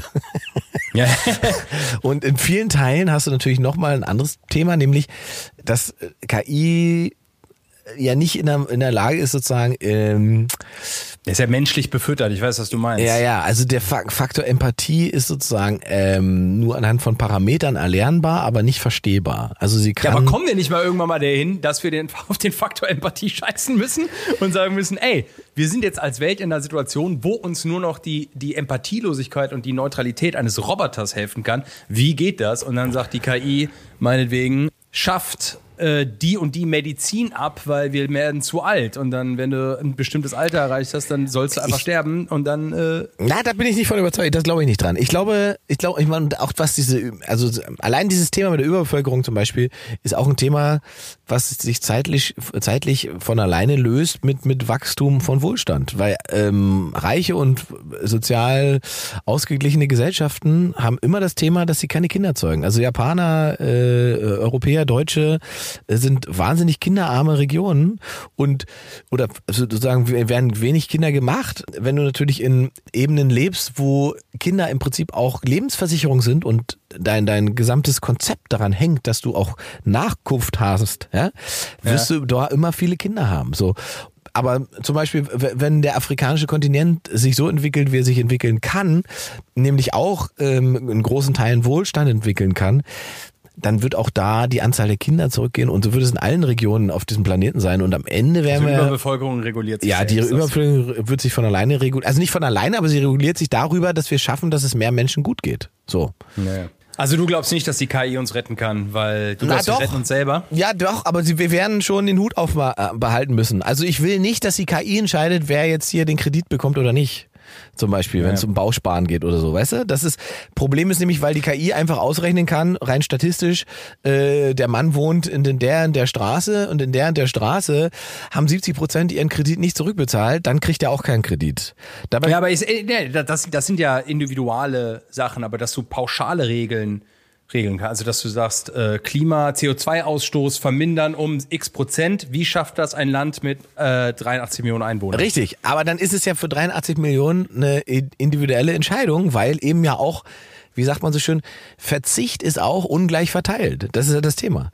Das ist, was ja gerne da hinten runterfällt und worüber ja auch die Grünen, glaube ich, ähm, politisch so stolpern ist, dass sie Verzichtsforderungen allgemein formulieren und das aber unterschiedliche Menschen erreicht in unterschiedlichen Situationen. Also wenn du eine Familie bist mit Durchschnittseinkommen, zwei Kinder und das heißt, ihr dürft nicht mehr fliegen, bedeutet das faktisch für die, der Mallorca-Urlaub einmal im Jahr fällt flach. Wenn ich das jemand sage, der einen eigenen Privatjet hat, dann heißt das für den, dass er den Privatjet nicht mehr benutzen darf. das, ist sozusagen eine andere Ebene. Ja? Ja, ich weiß, was du meinst. So. Also wenn du sagst, hier Auto nicht benutzen, das ist für die Familie in der Stadt kein Problem. Richtig. Äh, für jemanden, der auf dem Land lebt, der ist dann auch einfach. Richtig. Äh, Und deswegen ja, aber das ist das ist Städtepolitik, die einfach nicht dann national ja, funktioniert. Ja, das, ja, also äh, diese, das, die, das Bewusstsein dafür, dass wir- ganz viele Dinge eben auch Verzicht unterschiedlich verteilt ist und dass es deswegen eigentlich eher darum geht, dass man sozusagen jedem so sein, sein Budget rüberschiebt, in Anführungszeichen, und sagt, jetzt musst du entscheiden, was für dich davon machbar ist und was nicht. Aber nicht zu sagen, pauschal, ihr dürft alle das und das nicht mehr machen. Ich glaube, da würden wir schlau mitfahren. Also dann ist das eine Scheißidee zur Verbesserung der Welt. Gut, das ist die erste, die, die hiermit äh, weggehauen worden ist. Nee, Äh, das finde nicht so, ich, also ich, ich wollte jetzt nicht so hart sein. Unterstützen kann es ja funktionieren. Lass uns doch so ja, ich glaube, darf also, helfen. also ganz ehrlich, natürlich liegt am Ende die Lösung tatsächlich eben in dieser, in dieser Form des Fortschritts. Also KI sorgt dafür, dass Sachen in den nächsten fünf bis zehn Jahren äh, in, bei, bei Produktivität und so weiter um den Faktor 100, habe ich gelesen, Faktor 100 steigen werden. So, was das sozusagen im, im medizinischen Bereich, im Wirtschaftlichen, das können wir uns ja also gar nicht ausmalen. Also da sind die Lösungen sind ja jetzt schon in ganz vielen Bereichen da und werden einfach nicht gemacht. Aber sie werden halt mit Form dieser Entwicklung, glaube ich, so überdimensional gut und groß werden, dass man gar nicht drum herum kommt, weil man auch einfach viel, viel mehr Geld damit verdienen kann am Ende und so weiter. Also ähm, in dem Sinne, teils, teils, doch ist schon Teil der Lösung. Wir sollten aber trotzdem die Kappe aufbehalten. So, So ist es. Deine Frage. meine Frage, wie werden wir gelassenere Menschen?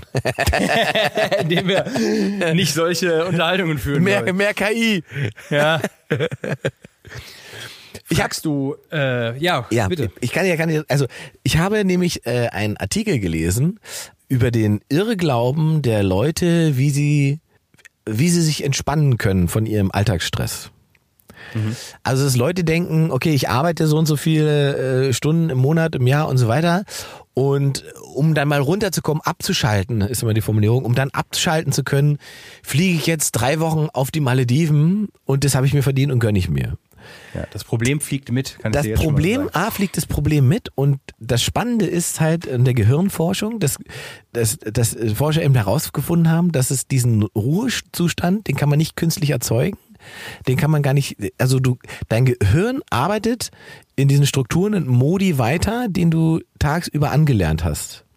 Das heißt, wenn du den ganzen Tag über vor deinem Laptop sitzt und irgendwelche Probleme mit mathematisch löst und so weiter, macht dein Gehirn das auch noch, wenn du zu Hause auf der Couch sitzt. Und es hilft dir zum Beispiel gar nicht, egal wohin du flüchtest, wie du richtig sagst, das reißt einfach mit. Also Ja. der nächste Stressfaktor ist dann diese Reise, die dann dazu kommt. Die Erholung findet dann nicht statt und das Abschalten auch nicht. Das, was funktioniert, laut Hirnforschung, um abzuschalten, um dann entspannter zu werden, ist, wenn man sozusagen den, den, den Schaltkreislauf wechselt. Also wenn dein ganzer Tag daraus besteht, im Büro zu sitzen und irgendwelche Aufgaben im Rechner zu machen, dann ist es vielleicht schlau, wenn du nach Hause kommst, ein Bild zu malen, zu singen oder irgendwas anderes in diese Richtung zu tun. Mhm, neue Impulse. Genau, ein neuer Impuls schaltet den alten Kreislauf ab und erschafft einen neuen Kreislauf, äh, Hirnstrom, der dafür sorgt, dass du dich entspannen kannst.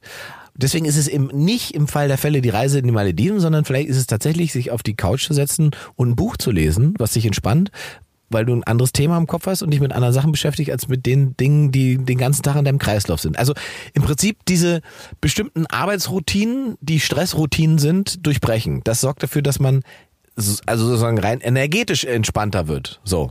Das ist schon mal die Basis dafür, dass man ein gelassenes Leben führen kann. Ja, dass man also abschalten und einschalten quasi, äh, dass man das bewusst steuert. Ne? Das, ist, kannst du eben ich, nicht. Das ist eben der Punkt. Das, der Mensch kann dieses Gehirn, dein Gehirn kannst du eben ein- und abschalten nicht bewusst steuern. Im Ruhemodus, in den, du denkst, du bist im Ruhemodus. Ja, die, Untersuch, die Untersuchung war, die haben dich da in dieses Magnetresonanz-Ding, haben die Leute reingelegt und haben gesagt, die einzige Aufgabe ist nicht einschlafen und an nichts denken. Ja. Und daran scheitert jeder. Das, weil das, das dein Kopf nicht kann, nicht macht. Du bist immer mit, mit etwas beschäftigt dann, wenn du irgendwo hinguckst. Dann werden äh, Gedanken verarbeitet und da gibt es sozusagen Leute, die sind rückwärts bezogen auf Dinge, die passiert sind und beschäftigen sich damit im Kopf. Und die andere Kategorie sind Leute, wenn die diesen Ruhemoment haben, die sind zukunftsbezogen und beschäftigen mit Dingen, die kommen werden. Das sind sozusagen Ja. die beiden Modi hier, zwischen denen dein Kopf wechselt, wenn er in Anführungszeichen nichts zu tun hat. Das, Da habe da hab ich ein, also da habe ich zwei Gedanken zu. Und zwar zum einen bin ich dann immer fasziniert darüber, dass es immer noch Menschen gibt, die Meditation so als ESO-Quatsch abtun, ne? wo du sagst so, ey, Ja. seit, seitdem die Menschen denken Richtig. können, wissen sie, dass Denken auch die größte Belastung für den menschlichen Geist sein kann. Also, dass man den Geist quasi als Einzelnes sieht und sagt, die Gedanken, meine Seele, das ist das, was ich denke. Und dass man da versucht, irgendwie äh, eine, eine Steuerung oder eine Kontrolle zu erlangen. Und auch in dem Wissen, dass es eben nicht gibt. Also die, die, die, die großen Shaolin-Mönche, die, ähm, die, die Menschen, die Meditation praktizieren in, äh, Gott, wie heißen sie denn da? Die Tibetaner und die, äh, Ja, Susi. Ah, Susi kann uns Shaolin? bestimmt helfen. nicht Shaolin, ja. Mönche Susi halt. hilft. Ja, ja, Susi hilft deine Mutter. Meditation ist historisch unter anderem ein Teil des Hinduismus und des Buddhismus. Ja klar, und heutzutage von Yoga und bestimmt auch von Ingmar ihm sein Tantra. Kann ich bitte in der nächsten Folge etwas anspruchsvollere und konkretere Aufgaben bekommen?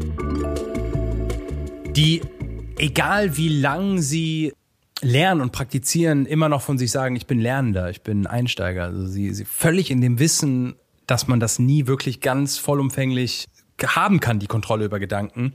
Und immer praktizieren und üben und äh, das trainieren. Aber das Hast ist du Erfahrung mit Meditation? Ja, das ist ja, das Spannende daran ist ja, dass diese Mönche, ob das bewusst oder unbewusst passiert ist zu der Zeitpunkt, zu dem Zeitpunkt damals, ähm, Dinge schon richtig gemacht haben, die die Hirnforschung ja jetzt quasi erst bestätigt. Also der Mönch wäre auch nicht sicher vom Burnout, wenn er immer nur äh, meditieren würde. Weil das sozusagen auch immer derselbe Zyklus ist und immer dieselbe, sozusagen dieselbe Stressbahn äh, im Kopf.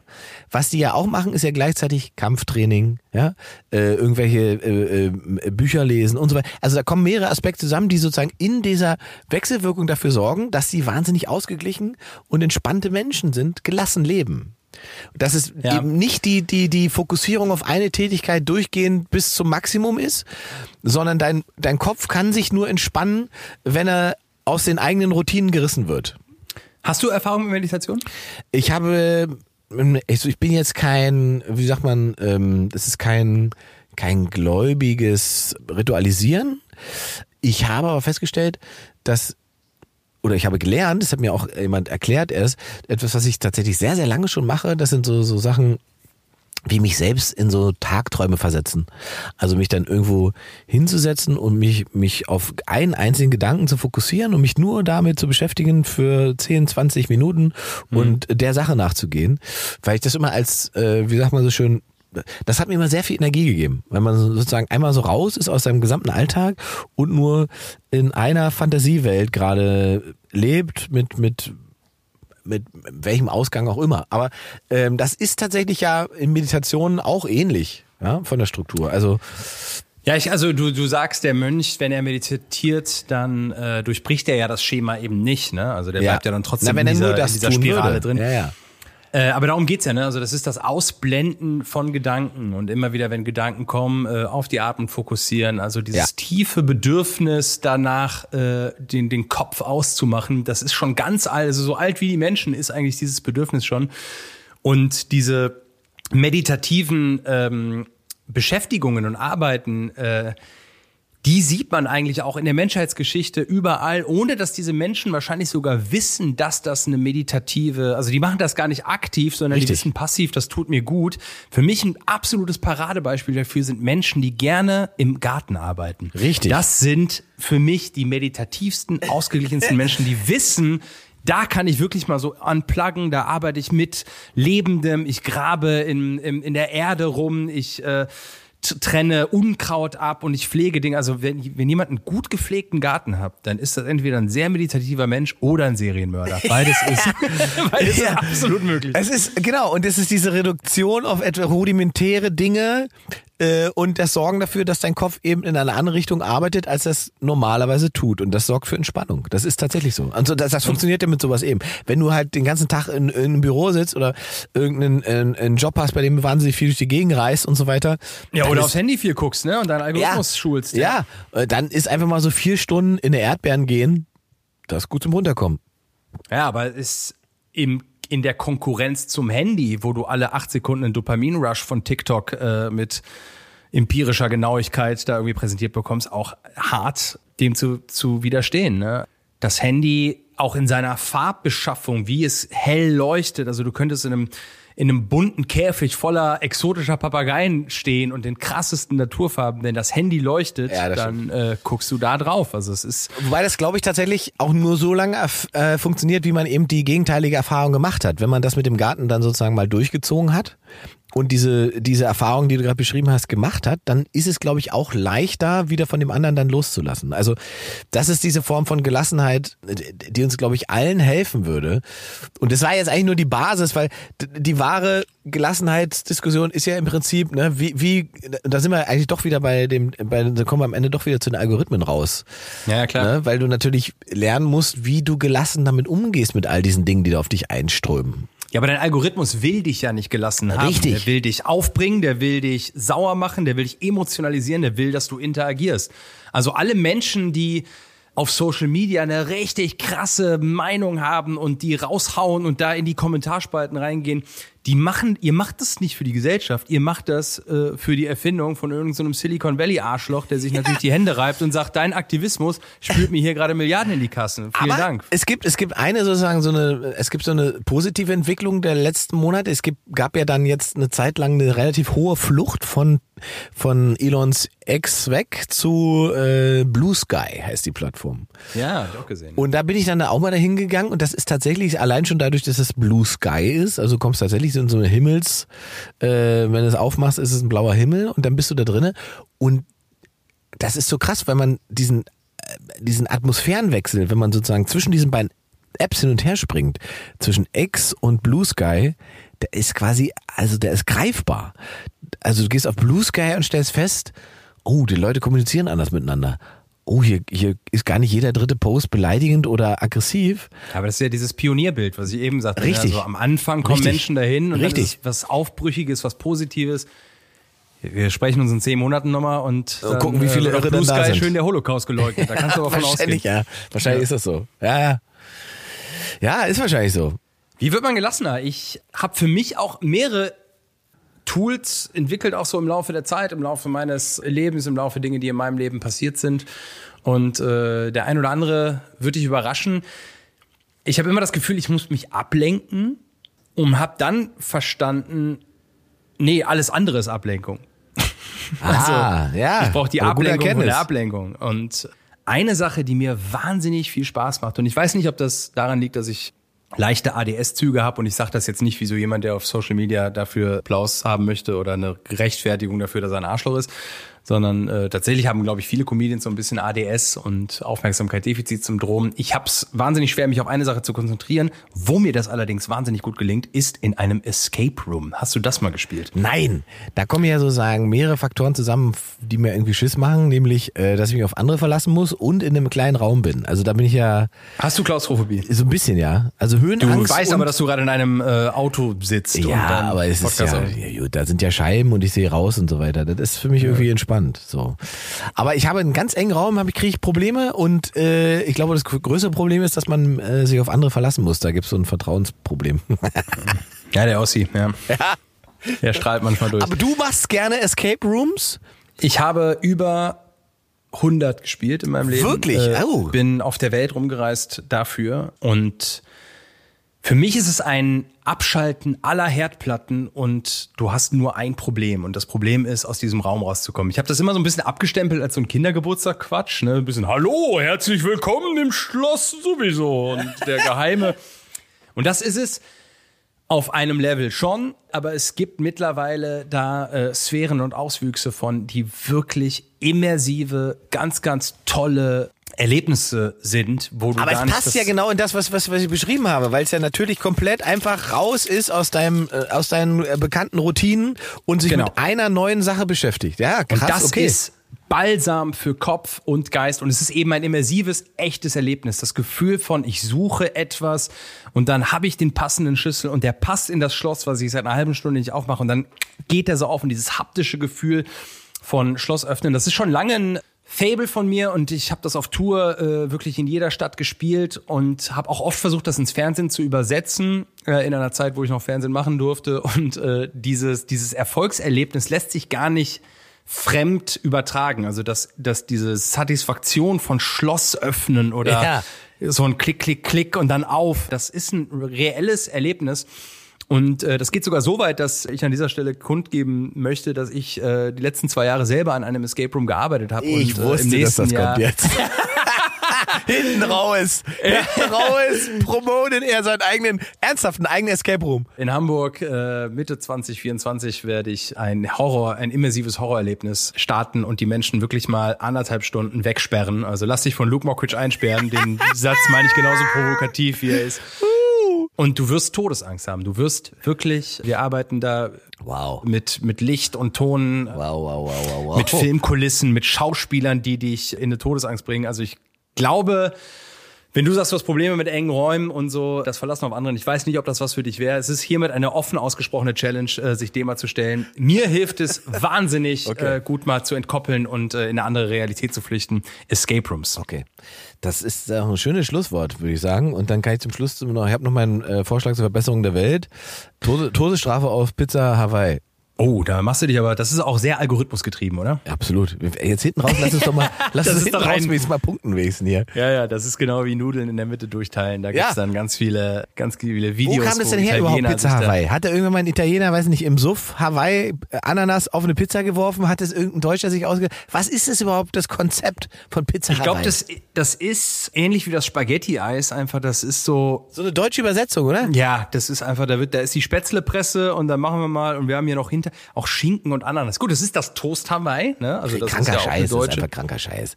Wer Pizza Hawaii ist, der gehört weggesperrt. Am besten in den Escape Room von Luke Mockridge. Ja. so. Du hast eben noch, ich, ich, ich habe ein schönes Bild noch, bevor wir jetzt mit der Pizza Hawaii enden. Äh, du hast eben gesagt, äh, die Menschen befinden sich dauernd in einer Sphäre von was ist vor mir in der Zukunft und was ist hinter mir in der Vergangenheit und verlieren somit das Hier und Jetzt. Und das ist auch eine Sache, die mich sehr belastet hat, dass ich an Sachen gedacht habe, die in der Vergangenheit waren und wahnsinnige Angst vor der Zukunft hatte. Und ein Bild, was, was mir dabei hilft, und das möchte ich den Zuhörern äh, an dieser Stelle mit auf den Weg geben, als, als, als schönes Bild quasi zum Ende dieser Folge ist, wir betrachten oft das Leben wie so eine, so eine, so eine Lebensfahrt, auf dem man unterwegs ist mit der Zukunft, in der wir hinrennen und der wir müssen alles so tun, damit das in der Zukunft gut ist und wir gucken in die Vergangenheit und haben so cringige Momente und denken, dass, ah, das war irgendwie äh, ungeil und das Gefühl von wir laufen durch die Zeit kann man auch einfach umdrehen und sagen, die Zeit läuft durch uns. Also wir laufen gar nicht Richtung Zukunft, sondern wir befinden uns immer im Hier und Jetzt. Wir sind immer hier, wir sind immer da im Jetzt und die Zeit läuft quasi durch uns. Also die Zukunft, wie auch immer sie aussehen mag, wird irgendwann mal auf uns zukommen. Und wir brauchen gar nicht viel dafür tun. Wir brauchen gar keine Angst davor haben. Wir brauchen gar nicht schneller oder langsamer laufen, sondern wir bleiben einfach immer stehen, können das hier und jetzt genießen. Und die Zeit läuft quasi durch unseren Geist und durch unsere Seele durch. Führt dazu, dass es immer jetzt ist. Also so ein bisschen Eckart Tolle, ein bisschen äh, die Rückseiten von ein paar ESO-Büchern, die ich gelesen habe. und mein eigener Spin äh, hat mir auf jeden Fall da sehr geholfen gelassen. Klingt zu wie die werden. Verpackung von der Pizza Hawaii, aber Ja. es ist ein sehr, sehr schönes, sehr, sehr schönes Schlusswort, mein Lieber. Das war heute sehr intensiv, war sehr gut. Ja, ich War viel drin. fand's auch schön, ja. War viel drin. Und äh, Jada Pinkett Smith, Thema Algorithmus, die wird mir auch immer angezeigt. ja, also Fotzen Die haben wir alle im, im, im, in, in der Die will mir ihr Buch immer verkaufen und Chris Rock hat mich eigentlich geliebt. Die Frau von Will Smith, der Grund, warum Will Smith Chris Rock eine reingeballert hat, die sagt, dass Chris Rock sie geliebt hat und die Obamas eigentlich total mit ihr befreundet sind. Ich glaub dir kein Wort. Jada Pinkett Smith, du bist verrückt, dein Mann ist verrückt, Ja. deine Kinder sind verrückt. Danke. Ich glaube euch kein Wort. Danke. Haltet einfach die Fresse. Ja, und gut. Äh, Gut, dann muss ich das äh, jetzt nicht auf, machen. Comedians Gut. zu schlagen. Ja, danke, danke. Dann, dann enden wir halt mit Jada Pinkett Smith. Jetzt haben wir aber unseren Algorithmus auch gefüttert, mein Lieber. Ähm, in dem Sinne ich entspannte Woche. Wir hören uns nächste Woche. Holy shit. Das eben Gehörte spiegelt ausschließlich die Privatmeinung der beiden Protagonisten wider. Genannte, vermeintlich wissenschaftliche Fakten und Theorien sind wie immer schlampig zusammengegoogelt und haben keinerlei Anspruch auf Richtigkeit. Wenn ihr Ideen zur Rettung der Welt habt oder tolle Fragen, die Luke und Ingmar in einer der nächsten Folgen besprechen sollen, dann schickt eine E-Mail an post@2live.club. Ich wiederhole, post@2live.club. Post wie Post, 2 wie die Ziffer nach 1 und Club mit C. 2 Live ist eine Produktion der Ponywurst Production. Redaktion und Moderation Luke Mockridge und Ingmar Stadelmann. Produktion Andreas Loff.